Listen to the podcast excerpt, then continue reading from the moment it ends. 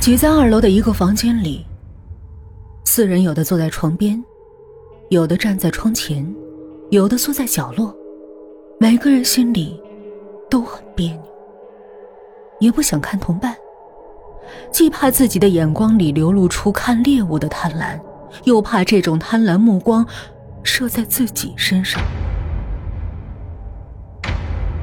我我去问我妹妹，她到底遭到什么可怕的束缚了？是不是一定要一个活人牺牲才能解脱？能不能想点别的办法？青青忍不住打破了四人之间可怕的沉默。角落的紫藤精神一振，连声表示同意。阿弟慢吞吞的说：“有个问题，我刚才忽然想到。”我女朋友叫我带一个人过来，说要亲手解决，但他没有强调一定是个柔弱的女孩。如果像紫藤这样的壮小伙，他有力气结果他吗？紫藤刚要破口大骂，一直站在窗口的风影忽然接口：“他有能力。”说着，风影拧亮自己随身带的手电，一道光直射出去，其余三人朝他靠过去。顺着风影的手电光看过去，顿时目瞪口呆。青青甚至腿脚瘫软的跌坐在了地上。一只体型硕大的蜘蛛正在围绕小村的树木间密密麻麻的快速织网，手电光让他停顿片刻后，朝光源转过身来。挤在窗口的三个男生看清了蜘蛛头上烁烁放光的树枝眼睛后，全都呆了，而大蜘蛛随即以更快的速度继续布网。风影的手颤抖个不停，手电光开始大范围的晃动。一只硕大的、正在滚动粪球的枪狼和一条口衔粗壮长物的毛虫，他们在黑暗中的诡异轮廓，进一步刺激着男生们的双眼。黑暗中晃动着光线，让前者暂时停下来，爬到粪球上，冲旅店窗口。挥了挥前爪，也让后者抬起毛茸茸的脑袋望了望。就在大家神经濒临崩溃时，一只体积和人相差无几的泥蜂忽然劈面飞来，出现在距离窗口不到一米的半空中。恐怖的复眼正反射着手电的光亮，风影猛地离开窗口，却被一旁瘫坐在地上的青青绊倒。紫藤和阿弟完全是下意识的，几乎摔着将两扇窗关上。手电滚落在地板上，转了一圈在这晃动的光线中，每个人的衣服都湿透了，每个人都控制不住自己不住打颤的牙齿。最后，他们都忍不住狂喊起来，凄厉。如同鬼叫，挤在一个小房间里的四个人，前所未有的感到自己的渺小和脆弱。手电的光芒如此暗淡，周围的漆黑那么浓稠。楼梯口那里传来的动静，让每一个人头皮发麻。大家几乎同一时间连滚带爬的冲到门边，将门锁拧上。很快，门便因为来自外部的重重撞击而微微颤抖起来，但是好歹没被撞开。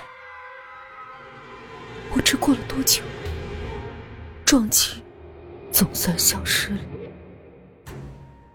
死一般的安静中，风影哑着嗓子来了一句。现在想逃也逃不了了。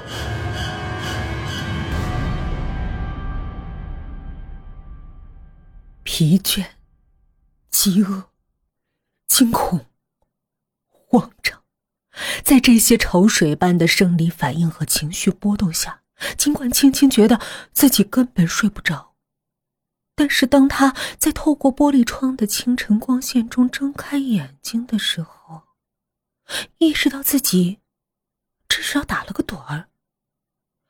靠在床边的他，转动脖子，四下看了看，心脏猛跳了起来，房间里少了个人。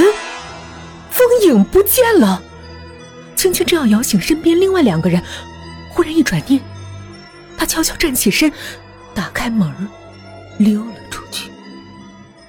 风影无疑是去找那个中年医师了，而青青也打算去妹妹那里问个明白。将黑暗赶走的明亮日光，仿佛给他增添了一些勇气。第三个醒来的是紫藤，他也没怎么浪费时间，睁开眼的第二分钟就轻轻起身离开房间，向糕点铺子赶去。阿弟是最后一个醒来的，当他意识到只有自己孤零零的留在房间时，一时间有点发懵。他站起身，手搭凉棚，遮住渐渐刺眼的阳光，来到窗边推开昨天被他和紫藤关紧的窗户，窗外一片寂静，毫无人气的寂静。他有些怀疑，昨晚看见的那些巨大昆虫只是噩梦中的，但是更搞不清楚为什么同伴一个个都不见了。就在这时，他远远看到风影走过来的身影。更远处走着的，是旅店的老板娘。虽然两人相隔很远，却无疑是从同一个方向过来。风影的脚步沉重而迟疑，渐渐靠近旅馆时，他看到了站在窗边的阿弟，正死死的俯视着自己，眼神充满了疑惑和警惕。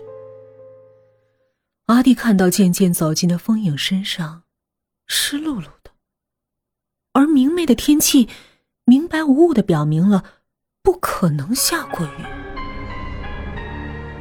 风影回到房间，面对阿弟的一脸敌意，他倒也坦白：“我本来打算一个人逃走的，因为只有我一个人，最后凭借强大的意志力守在窗边，终于等到黎明时分到来，那些怪物。”就恢复了人性。当风影承认自己咬紧牙关，等到巨大的蜘蛛、毛虫、枪狼和泥蜂在微弱的晨光中减少了腿的数量，渐渐恢复了身体各部位的正常比例，呈现人态，并各自散去之后，他抄起自己的背包，打开房门，夺路而逃。站在村子中央。他无比惊愕地看到了包围村子的每棵树之间，都有一张周密的对数螺线形状的巨型蛛网，数量一时间根本难以数清，但毫无疑问，所有的出路都设下了危险的网。我原本想抡圆了背包，把村口处的一张蛛网打烂，然后逃走。但我大大低估了那些蛛网的坚韧和粘性，背包粘在上面，怎么都使不了力。而且匆忙中，我没留意到自己的胳膊和腿被蛛网粘住的面积越来越大，最后，我整个人都被蛛网粘住了，怎么挣扎都无济于事。可是你现在……不是好好的站在我面前吗？站在窗边的阿弟收回眺望密布蛛网的目光，看向风影，狐疑的问道：“奇怪的事儿来了，困在蛛网上难以动弹的我，看到有人过来，而且看清那个是旅店老板娘，我根本就绝望了。除了小诊所里我的老师，另外三个谁都会乐意看到我这块送到嘴边的肥肉。”可是那个年轻女子，她走过来，一直她都没碰我，反而盯着我的背包，问我里面是不是有水？害怕极了的我根本说不出话来，只能点头。结果他小心的避开蛛丝，费力的打开我背包的一侧，从里面拽出了剩了一半的矿泉水，然后仔仔细细的泼向那些和我身体粘在一起的蛛丝，竟然让我从因为水分过多而暂时失去粘性的蛛网一角脱身了。阿弟瞪着风影，一脸的匪夷所思。他实在不明白，为什么女友白白浪费大好时机，错失和他一起离开的宝贵机会。更奇怪的是，你女朋友警告我不要再靠近蛛网，听上去和狼警告羊不要出现在自己眼前一样奇怪，对不对？风影回瞪着阿弟，正要继续说什么。忽然听到房门被人推开了，两个男生看到青青一脸惨白，摇摇晃晃的走进来，颤抖的右手提着一只绿油油、又粗又长的尖锐之物。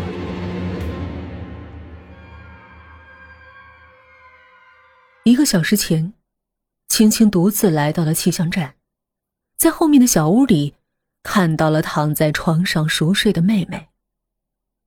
俯视着沉睡中的妹妹，青青实在难以把她和昨晚的某种恐怖昆虫联系在一起，但似乎隐隐明白了信上提到的束缚是什么意思。他难以想象妹妹遭遇了什么事儿，让自己在夜晚呈现那样的可怕模样，仿佛人类的生命困在了昆虫的体内。正要推醒妹妹时，青青忽然停住了伸出的右手，她的视线被小屋一角站着的一个草扎的人吸引了。草人胸口处插着一柄绿色的利剑一般的东西。走近一看，青青猛然意识到，这就是昨晚被那只巨型毛虫叼在口里的东西。他伸手去拔，原本以为会很费力，不料却挺轻松。原来，草人胸口处已经被绿箭戳过无数次，导致草料松散，阻力减小。看来，妹妹在变成毛虫、失去了人手的灵活后，口衔绿箭，刻苦练习过。如何准确扎穿草人的胸口？青青久久盯着草人，想象着他是谁的杀戮替代品。风影、紫藤，还是阿弟？但是看着，看着。他忽然感到一丝不对劲儿，站立的草人似乎和他的身高相当，而且草人的脑后毫无必要的多了一条粗糙杂草扎成的麻花辫。听完思维混乱的青青结结巴巴的叙述后。阿弟看着他脑后那根黑亮的辫子，立刻毫无掩饰的问道：“你妹妹不会是想杀你吧？”“怎么可能！”青青大吼道。风影从他手中拿过那只绿色的长剑，伸出手指，试了试剑尖的锋利程度，又将鼻子凑上去闻了闻。你自己心里害怕的就是这个吧？我只是帮你说出来而已。阿弟耸耸肩，风影将手搭在青青的肩上，安慰的拍了拍，冲阿弟淡淡的说：“你先别幸灾乐祸，别忘了，你刚才还奇怪你女朋友为什么放了我。”阿弟面色一僵，呆呆的，说不出话来。这时，紫藤忽然气喘吁吁的冲进房间，跪倒在地上，大力的捶着地面，在一片飞腾乱舞的灰尘中哭喊着。混蛋混蛋能活该千刀万剐的混蛋。